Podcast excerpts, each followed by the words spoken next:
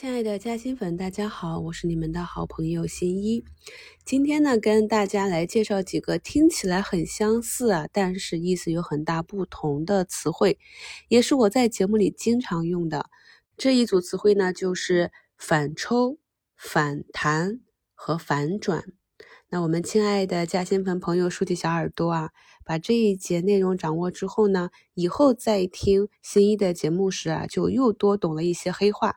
比如说啊，测试反抽，比如我说正在反弹中，或者我讲啊，它的趋势开始反转了。那么今天呢，我就给大家配上一个阳光电源的图形来讲解它们的差别。充分的理解以后啊，就可以知道，在听到节目中讲的这些个股的。趋势的形容词以后啊，我们就应该把介入的合理的预期目标位放在哪里？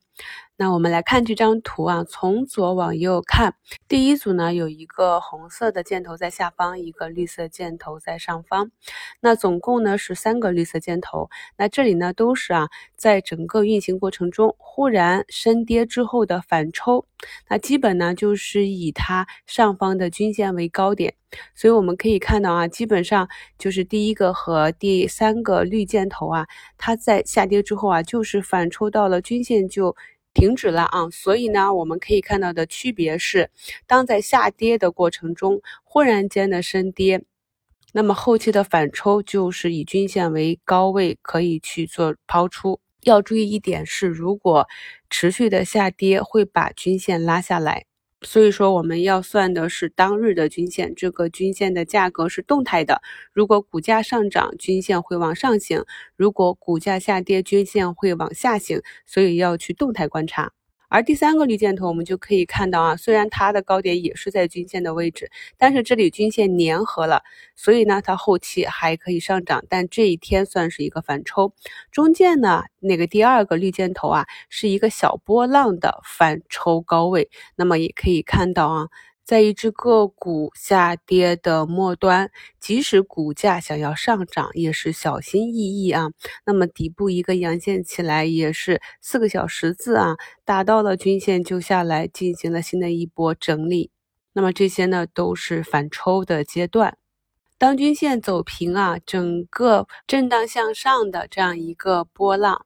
出现之后啊，那这里呢就是止跌企稳之后突破底部平台之后的反弹。那很多个股呢都是要经历这一个阶段才能够重新修复原来的趋势。朋友们脑海里是不是出现了很多类似的个股的 K 线图呢？这是要不断的去复盘、去学习看这些图形。这样呢，在出现类似的图形的时候，你很容易就会判断出大概率它后期会怎样走。这也是我可以做波段做的比较好的一个原因啊，就是掌握了这种规律。那我们可以看到啊，在反弹的这个箭头之后，出现了一个黄色的向上的坡度更高的。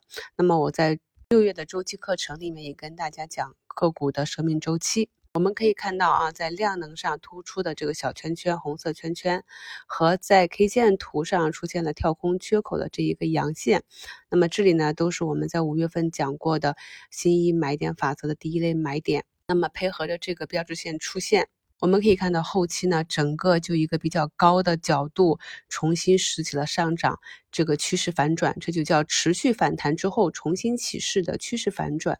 而且细心的朋友可以发现啊，在这个反转之前，啊这只个股啊还进行了五连阴，几乎要跌破前面波浪的新低呀。所以我经常说啊，如果你做一只个股，一定要盯着每日的这个涨涨跌跌去看的话呢，那么在这个阳光电源的反弹转反转的这个趋势启动之前，你很可能就在前面的五连阴被洗出去了。所以呢，我们更清晰的要知道个股。它在不同时期运行到什么位置，是相对于底部还是相对于顶部，也是我经常强调说基本面分析要大于技术分析的原因。这张技术图呢，给大家放到了节目简介中，希望能够对朋友们有所启发。